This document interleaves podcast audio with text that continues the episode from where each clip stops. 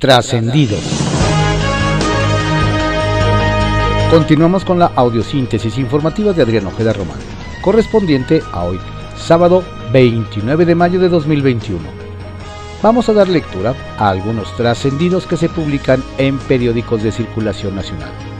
Templo Mayor, por Fray Bartolomé, que se publica en el periódico Reforma.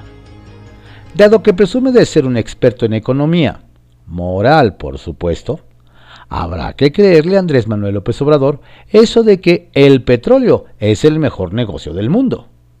Lo raro del asunto es que ninguno de los cinco empresarios más ricos del mundo se ha enterado.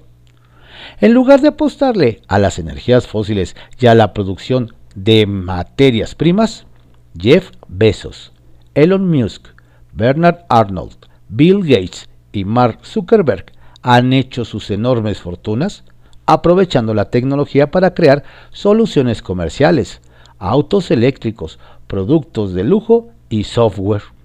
¡Qué brutos! De lo que se están perdiendo con su falta de visión. Si lo único que deberían de hacer es agujerar la tierra para sacar petróleo. En medio del susto que se llevó el dirigente nacional morenista, Mario Delgado, cuando su camioneta fue detenida en un supuesto retén del crimen organizado en una carretera en Tamaulipas, llamó la atención que hiciera una llamada telefónica para informarle a alguien de lo que estaba ocurriendo y pedirle que le avisaran a Rosa Isela. Ya menos que Delgado tenga una colaboradora o familiar con ese nombre, lo más seguro es que estuviera pidiendo que le hablaran a la secretaria de Seguridad Federal, Rosa Isela Rodríguez. ¿Será que todos los dirigentes partidistas y todos los candidatos que competirán el 6 de junio tienen la facilidad de llamar a quien puede desplegar en un tris a la Guardia Nacional para pedirle ayuda si enfrentan una situación potencial de violencia? ¿O es un privilegio que solo aplica para los VIP de la 4T? Es pregunta que recuerda el tan repetido, no somos iguales. Muy extraño estuvo que la candidata concejal en Coyoacán, la aprista Rosy Mesa, dejara la alianza PAN-PRI-PRD para sumarse a la campaña del aspirante de Morena a la alcaldía, Carlos Castillo. Y quienes la conocen bien dicen que su decisión mucho tuvo que ver con el hecho de que alguien desempolvó una foto de ella con el exdirigente del PRI local, Cuauhtémoc Gutiérrez de la Torre, y le hizo ver la conveniencia de voltear bandera antes de que sacaran a relucir su pasado. ¿Qué tal? En redes sociales anda circulando que después de extensos sondeos y detallados estudios, por fin se terminó el debate sobre cuál es la serie que más impacto ha tenido en México en los últimos años. Y no es la de Luis Miguel, ni Game of Thrones, ni La Casa de Papel, es la serie de errores y pifias cometidas por el gobierno de la 4T desde 2018. Lo peor es que no es chiste. Frentes políticos que se publica en el periódico Excelsior. 1. En propia piel. La violencia que se vive en territorio nacional es real. Y eso lo vivió Mario Delgado, quien al circular por la carretera de Tamaulipas fue detenido por un par de vehículos con gente armada. Por fortuna, únicamente fue un susto, pero sirvió para poner en la agenda un tema que ningún político ha podido aligerar, la presencia del crimen organizado. Desde Saltillo, Coahuila, el senador Ricardo Monreal condenó y se solidarizó con Delgado. Afirmó que no solo respalda a su camarada, sino también a la senadora Guadalupe Covarrubias y demás legisladores que viajaban con Delgado les pediría a los gobernadores que tengan mucha prudencia en el manejo de estas situaciones para que no calienten de más el ambiente. 2. Optimista. Miguel Torruco, secretario de Turismo, habló sobre la degradación del espacio aéreo mexicano por parte de la FA de Estados Unidos. Afirmó que México podrá recuperar la categoría que perdió. Así, lo aseveró durante la convención anual de Asociación Mexicana de Agencias de Viajes en Saltillo, Coahuila, donde estuvo acompañado por el gobernador Miguel Ángel Riquelme. El funcionario federal recordó que en 1986 Aeropuertos y Servicios Auxiliares operaba con 58 aeropuertos, de los cuales 33 eran internacionales. En ese entonces la FA auditó y 16 de ellos estuvieron en riesgo de descender de categoría.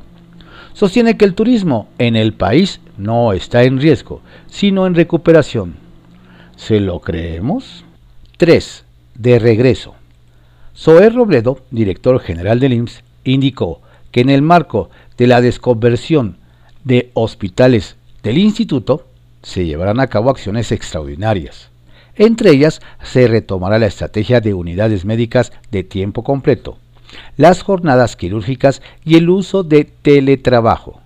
Robledo, aprovechó para agradecer a los directivos de hospitales privados que se sumaron a la atención de la ciudadanía, pues fueron el apoyo necesario para el buen funcionamiento de la lucha contra la pandemia en su etapa más crítica en todo el país, pero principalmente en la Ciudad de México, en hospitales privados se llegaron a atender a cerca de 35 mil mujeres y se realizaron aproximadamente 15 mil atenciones de urgencias quirúrgicas. Unidos somos más. 4. Mal cálculo. Bajo la administración de Jaime Bonilla, Baja California pasó de tener 5 municipios a 7 pero la modificación del artículo 76 de la Constitución del Estado responde más a la ambición por más puestos para repartir que a las necesidades de San Quintín o San Felipe, los nuevos en la lista. La municipalización de estas regiones se vuelve una decisión cuestionable, sobre todo por sus aristas electorales y por la falta de recursos para sus administraciones en medio de crisis sanitaria y económica. Si Morena no gana la gubernatura, Bonilla perderá el control de esos municipios. Fallida decisión. No siempre más es mejor. 5. Desarrollo en rieles. El tren Maya tendrá tres tipos de trenes de servicio regular, con servicio de restaurante y el de largos trayectos, dijo el encargado del proyecto Rogelio Jiménez Pons. El titular de Fonatura explicó que se adjudicó la construcción de los trenes a un consorcio internacional a un costo de 36.600 millones de pesos. Tendremos el tren Camino, llamémosle estándar, el tren restaurante Hanal, que en maya peninsular significa comer, y Parlal, el tren de larga distancia. Se estima que en los primeros años saldrá de Cancún cada 15 minutos un tren Luego aumentará el número de vagones o las frecuencias, puntualizó. Visualizar el recorrido mentalmente es ya una linda fantasía. ¿Lograrán hacerlo realidad? Trascendió, que se publica en el periódico Milenio. Trascendió que de pronto la burbuja noticiosa política en las redes sociales, a unos días de la elección, Paso de los típicos reproches entre partidos y candidatos a lucir más como una serie de capítulos de la ley y el orden, con el video de la captura del rumano Florian Tudor, presunto capo de una mafia de defraudación con tarjetas clonadas. Y después, con el intercambio de culpas por una supuesta amenaza a mano armada a Mario Delgado en Caminos de Tamaulipas, donde con base en videos niegan el amago denunciado. Pero sí le recuerdan que acababa de salir de un candente mitin en el que, entre propios morenistas, se dijeron de todo. Trascendió que después de acalorado debate entre morenistas, Mario Delgado difundió un video en el que conversa con el copiloto de otro auto que se le emparejan en una carretera tamaulipeca y después da a conocer que les apuntaron con armas largas, lo que no se percibe en las imágenes, pero el personal de seguridad al servicio del gobierno de la entidad que seguían de incógnitos al dirigente aseguró en redes sociales que no hubo tal amago con el apoyo de otro video. El gobernador Javier García Cabeza de Vaca aseguró a la titular de Segov Olga Sánchez Cordero que no hubo tal amedrentamiento. Trascendió que mientras el presidente lamenta que Estados Unidos no haya dado respuesta a su queja por el financiamiento del Departamento de Estado a organizaciones mexicanas opositoras a su gobierno, la Embajada de Washington a la que se perfila Ken Salazar, asegura que los periodos electorales son emocionantes para todas las democracias, por lo que envió sus mejores deseos por la jornada del próximo 6 de junio, solo dos días antes de la visita de la vicepresidenta Kamala Harris. Sacapuntas, que se publica en el Heraldo de México. El tan campante. A más de uno sorprendió que el mandatario de Tamaulipas, Francisco García Cabeza de Vaca, se conectara a la reunión virtual de gobernadores con la secretaria de Gobernación, Olga Sánchez Cordero. Sobre todo, llamó la atención que el panista ande tan despreocupado cuando le siguen la pista la UIF, la Fiscalía General de la República, el FBI, la DEA, la Suprema Corte de Justicia de la Nación, senadores y diputados. Plática con el gobernador. Hablando de la titular de la CEGOP, Olga Sánchez Cordero, ayer sostuvo una llamada telefónica con el gobernador de Tamaulipas. Esto para tratar el tema del incidente en el que se vio involucrado el dirigente nacional de Morena, Mario Delgado, en la carretera Reynosa, donde fue detenido por una camioneta, aunque, según la policía estatal, no hubo las armas largas. Cero propiedades. Nos cuentan que la declaración patrimonial y de conflicto de interés del presidente López Obrador ya está actualizada en el portal de Claranet. Según el documento, el mandatario percibió 1.567.470 en 2020, lo mismo que en 2019. Indica que no es propietario de bienes inmuebles ni automóviles y no registró ingresos por rubros distintos a su cargo. Mm. Armada Bicentenaria. De manteles largos está la Armada de México. Cumple 200 años de existencia, para lo cual hay una serie de festejos. Como parte de la celebración, la Secretaría de Marina, a cargo del almirante José Rafael Ojeda y el Servicio Postal Mexicano, emitieron una estampilla conmemorativa por el bicentenario de esta institución, que consta de 200.000 timbres. El informe de los 43. Una papa caliente tiene en sus manos el subsecretario de Derechos Humanos de la CEGOP, Alejandro Encinas. Se trata del expediente que Estados Unidos envió a México sobre el caso de los 43 de Ayotzinapa. Nos dicen que no es, al parecer, de una nueva verdad sobre la desaparición de los muchachos y de hecho prevén que dejará inconformes a varios activistas. Bajo reserva que se publica en el periódico El Universal. Se le acumulan a la Fiscalía casos contra Lozoya. Nada bien cayó en la Fiscalía General de la República de Alejandro Gersmanero la idea de que llegarán en los próximos días una nueva denuncia contra el exdirector de Pemex, Emilio Lozoya. Esta proviene, una vez más, de la Unidad de Inteligencia Financiera de la Secretaría de Hacienda.